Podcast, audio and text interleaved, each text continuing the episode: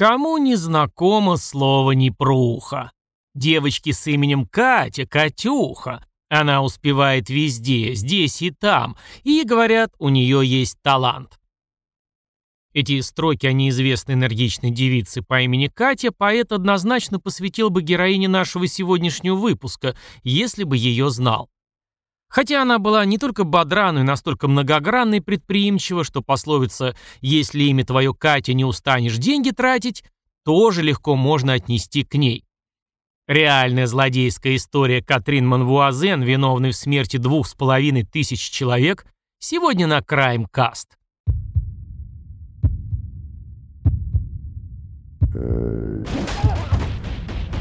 Краймкаст. Всем доброго дня, меня зовут Евгений, под ником Пожилой Ксеноморф, я озвучиваю аудиокниги, видео и всякое такое. Более подробную инфу об этом можно посмотреть в моей группе ВКонтакте. А вот, кстати, об этом. Почему-то нет у меня особой уверенности в необходимости ее поддерживать в активном режиме. Может быть, вы слышали о теории, бывшей когда-то конспирологической, о том, что живые люди по большей части давно ушли из социальных сетей, примерно еще в 2012 году начался исход. А всю вот эту видимость невероятно живой активности поддерживают ловкие боты, обученные нейросетями. Думаю, что в этом есть приличный процент правды, хотя бы потому, что еще в 2014 году по статистике 62% трафика генерили компьютерные программы, и это вполне официальные факты. С тех пор прошло 7 лет, и почему-то эта тема поднимается все реже. Может быть, потому что ее некому поднимать? На самом деле это можно обсуждать долго и безрезультатно, поэтому скажу основное.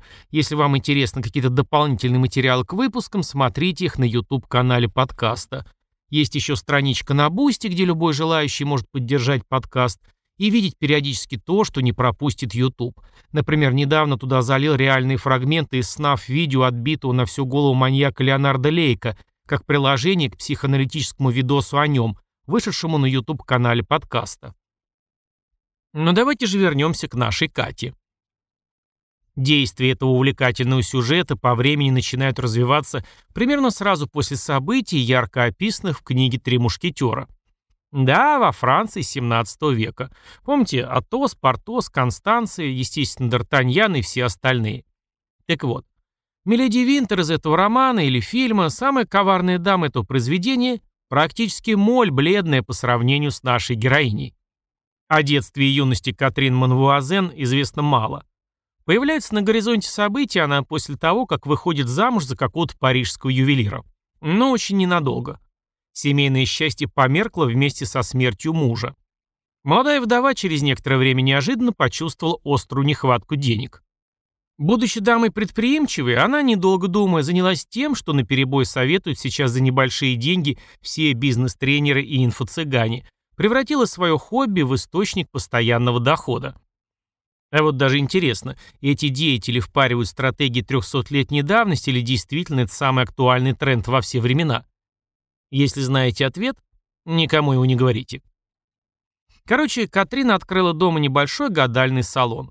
Безо всяких изысков. Немного раскидывала на картах и предсказывала по руке. Хартомантия и хиромантия все это называется. Профессии из топ-10 занятий для ловких и смекалистых женщин всех времен и народов. В целом дело пошло неплохо, появилась клиентура.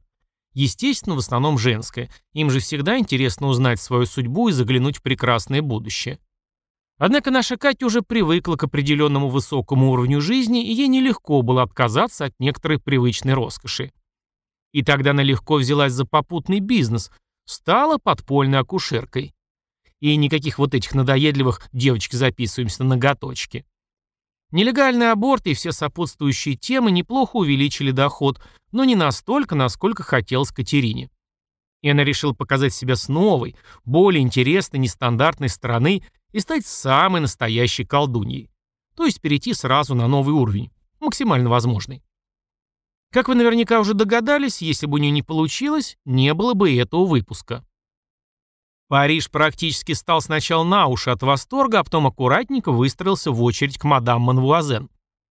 Она готовила преимущественно приворотные зелья и яды. Весьма состоятельные, озабоченные своей личной жизнью дамы реально стояли в очереди за волшебным средством, которое вернет мужа или отравит его любовницу. Катерина постепенно входит во вкус и начинает устраивать яркие и красочные, для того времени, конечно же, шоу с призовыми чертей или душ покойников. Популярность ее была так высока, что к ней даже наведывались за уникальными коктейлями дамы из Королевского дворца. Представляете уровень? Это как, например, жены кремлевских деятелей ездят к специальной даме за магическим снадобьем куда-нибудь в Китай-город. Хотя к Джуне же они в очередь стояли. Помните целительницу Джуну Давиташвили, личную экстрасенса Брежнева и Ельцина, самопровозглашенную царицу ассирийского народа? Она могла бы стать отличной темой для выпуска подкаста, но немного не наш профиль, поэтому продолжу о Кате.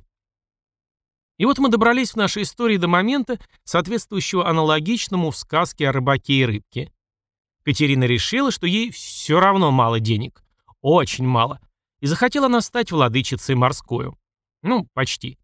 В общем, решила параллельно с изготовлением ядов и прочих зелий замутить эликсир вечной молодости. Согласитесь, вот это настоящая мощная тема. Основой рецепта наша колдунья решила сделать плаценту, но вы наверняка понимаете, что это за штука. А еще лучше с частями человеческого эмбриона. Так как акушерка она все еще работала, Экспериментировать было с чем. Результат превзошел все ожидания. Катенька поняла, что это самая настоящая золотая жила, и деньги обильно полились широкой рекой. Богатеньких клиенток не смущал никакой высокий ценник. Они готовы ради красоты и молодости платить любой прайс. В связи с повышением спроса возникла ситуация, где брать столько базового расходного материала, то есть плаценты и эмбрионов. Пораскинув мозгами, Катерина и тут нашла выход. Она приплачивала немного беременным нищенкам и бомжихам, а те сдавали ей своих детей. Когда приходило нужное время, она умело вызывала искусственные роды и забирала весь материал, что ей был нужен. Но тяга к театральности, желание славы и популярности внезапно сыграли с ней дурную шутку. И вот почему. Процесс приготовления эликсира у нее теперь включал в себя ритуал черной мессы. Вроде бы охота на ведьм в Европе еще не закончилась, можно было как-то поаккуратнее вести свой нелегкий бизнес. Но, скорее всего, в те годы считалось, не служила мессу, значит, не колдунья. Поэтому приходилось полностью соответствовать образу. В одно лицо с такими вещами обычно не справляются, нужны опытные помощники. Как-то так получилось, что подсобить ей в нелегкой работе поклонения дьяволу рогатому взялись сразу четыре парижских аббата. Трое ассистировали в ритуалах, а четвертый вообще был такой молодец, что своими какими-то способами добывал человеческий жир для изготовления ритуальных свечей. Был еще один пастор на подхвате. Он готовил обладки. Это такие листы из тонкого теста с христианской символикой. Азартный аббат палевно менял традиционные символы на всякие адские картинки, а готовил их из теста с примесью крови и плоти младенцев. Были это те же младенцы с Катиного безотказного конвейера, точно неизвестно. Но поделки этого сатанинского повара распространялись вместе с фирменными отварами мадам Манвуазен и пользовались ажиотажной популярностью. Даже в Версале, дворце короля Людовика XIV. Это тот самый, который король солнца, известный своей бессмертной фразой «Государство – это я». Вот где-то здесь-то и кроется причина последующего краха всего отлично налаженного бизнеса нашей Катерины. Она привлекла слишком пристальное внимание к себе властных структур. А как вы сами знаете по жизненному опыту, слишком хорошо развивающийся бизнес мозолит глаза и вызывает раздражение. Тут же все случилось вот как. Начальнику парижской полиции тех времен де Рейни чисто случайно сороку на хвосте принесла, что его знакомый, вероятно, собутыльник, кавалерист де Сен-Круа, недавно отошедший в мир иной, попал туда совсем не просто так. Чуть копнув в этом направлении, он выяснил, что бравый офицер был любовником одной горячей мадам по фамилии де Бренвилье. И у этой самой маркизы в родне совсем недавно начались времена удивительно повышенной смертности. Это было неприлично похоже на борьбу за наследство. Однозначной победительницей, которую не тронул внезапный падеж претендентов, естественно, стала сама де Бренвилье. Было мнение, что обаятельный любвеобильный кавалерист слишком много знал и, скорее всего, даже шантажировал свою любовницу. А как заставить человека держать язык за зубами?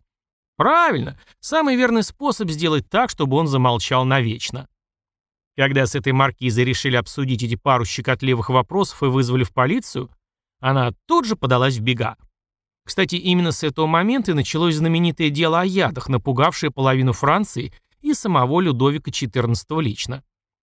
Причем настолько напугало, что именно с этого момента на всех трапезах короля присутствовал специальный человек, который первым пробовал все королевские блюда и напитки. После этой пробы все присутствующие на него внимательно и задумчиво смотрели некоторое время, и, если не было признаков отравления, король начинал уверенно питаться сам.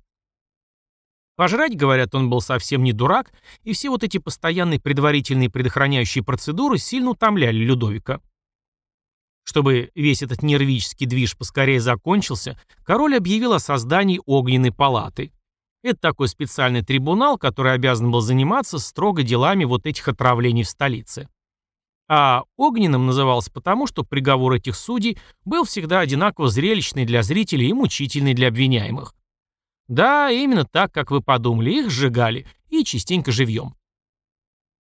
А это самая маркиза де Бренвилье, случайно спалившаяся на массовой траванине с помощью ядовитых эликсиров нашей Катерины, продолжала скрываться. Франция страна небольшая, посмотрите по карте, где там можно спрятаться. Поэтому маркиз добежал не то до Бельгии, не то до Голландии. Но все равно ее как-то вычислили и взяли тепленькой в одном из монастырей. Сначала на допросах она играла в партизанку и шла в несознанку. «Вы все врете!» — кричала она, это злые завистливые люди оклеветали честную женщину. Но методы дознания в те времена были далеко не такими гуманными, как в наши дни. И вскоре маркиза заговорила. Даже, можно сказать, запела и наплела столько, что после ее откровения икать пришлось половине Парижа. В результате на нее повесили отравление отца, двух братьев, сестры и какое-то количество простолюдинов, на которых она испытывала дозировки и действия ядов. Вполне заслужен, кстати. Два с половиной месяца шло следствие, и за это время служивые узнали много интересного. После того, как маркиза де Бренвилье подписал чистосердечное признание, ее подвергли пытке питьем, потом отрубили голову, а уже потом сожгли. Фактически показательная казнь три в одном. Спустя столько лет получается, что несмотря на все свои злодейские деяния, эта маркиза оставила своей яркой жизнью глубокий след в мировой культуре. Она упоминается в книгах Александра Дюма, Маркиза де Сада, Агаты Кристи и даже Михаила Булгакова. Ее персонаж появляется в романе «Мастер и Маргарита на балу у сатаны». И многих других. Даже стала героиней нескольких фильмов. Видимо, правильно один злобный мультперсонаж напевал свои песенки «Хорошими делами прославиться нельзя». В своей прощальной лебединой песне де Бренвилье рассказал вообще все. И где брала яды, и сколько стоит, и кто делает, и кто фасует, и где хранит, и кто еще любит их покупать. Всплыли фамилии жен очень известных персонажей того времени. Да что там известных. К нашей Кате, оказывается, забегали обе племянницы кардинала Мазарини и любовница Людовика XIV, маркиза де Монтеспан. Даже маршал Люксембург захаживал по каким-то своим надобностям. Маршал — это как министр обороны сейчас. Племянница кардинала — это даже немного круче в то время, чем сейчас племянница нашего патриарха московского. Мадам Монтеспан примерно параллельно Алине Кабаевой, если вы понимаете, о чем я говорю. Представляете уровень сервиса нашей Катерины? После той самой наводки, попавшейся маркиза, описавшей дела Катерины Манвуазен во всех красочных деталях, ее дело приняли в производство в кратчайшие сроки. Не успела еще сама маркиза остыть на костре, как нашу Катю уже волокли под конвоем в казенный дом. Не ее одну на самом деле. Было проведено 319 арестов в эти горячие деньки. Органы дознания активно взялись за дело, но Катерина ушла в полное отрицалово. На сотрудничество не шла категорически, говорить отказывалась, пытки переносила героически. После обыска ее дома говорить уже было, собственно, ничего и не нужно. В саду были обнаружены останки более чем двух тысяч детей. Плюс многочисленные свидетельские показания тоже клонили чашу весов правосудия в нужную сторону. Тогда Катя рассказала о самых влиятельных клиентах, о любовнице короля мадам Монтеспан и других. Однако никакой скощухи за показания не было. Катерину Манвуазен обвинили в убийстве двух с половиной тысяч человек, колдовстве, общении с потусторонним миром, криминальных абортах, сговоре с сатаной и, конечно же, в первую очередь в изготовлении ядов, которыми аристократы с удовольствием несколько лет травили друг друга. 22 февраля 1680 года Катерина была сожжена на Гревской площади. Прицепом пошли ее аббаты-помощники. Казнили всех по обвинению в служении дьяволу. Родственники влиятельных господ, естественно, отмазались подчистую. Тайным указанием короля скандал было приказано не раздувать. Племянницы Мазарини тихо съехали из Франции куда-то в тень. Министра обороны несколько дней подержали в темнице для острастки и выпустили. Своей любовнице Людовик XIV не сделал вообще ничего, она ведь была матерью его младших детей. Но неприятный осадочек у него, несомненно, остался, и король заметно охладел к мадам Монтеспан. Он тут же завел себе другую любовницу. А судьбой старой монарх перестал интересоваться вообще, и через 10 лет она отправилась в монастырь коротать последние дни. Чему, как считаете, может научить нас эта увлекательная история, если не брать во внимание моральные аспекты? Тому, что каждый человек всегда найдет, как заработать, если захочет? Тому, что именно жадность сгубила Катерину? И вообще, сможет ли кто-то из наших современников сравниться с легкостью, с которой эта мадам умертвляла людей? Пишите свое мнение куда-то в комменты, ставьте звезды, если вы на Apple Podcast или как-то реагируете удобным способом на других площадках. Всем пока! До наших новых волнующих встреч.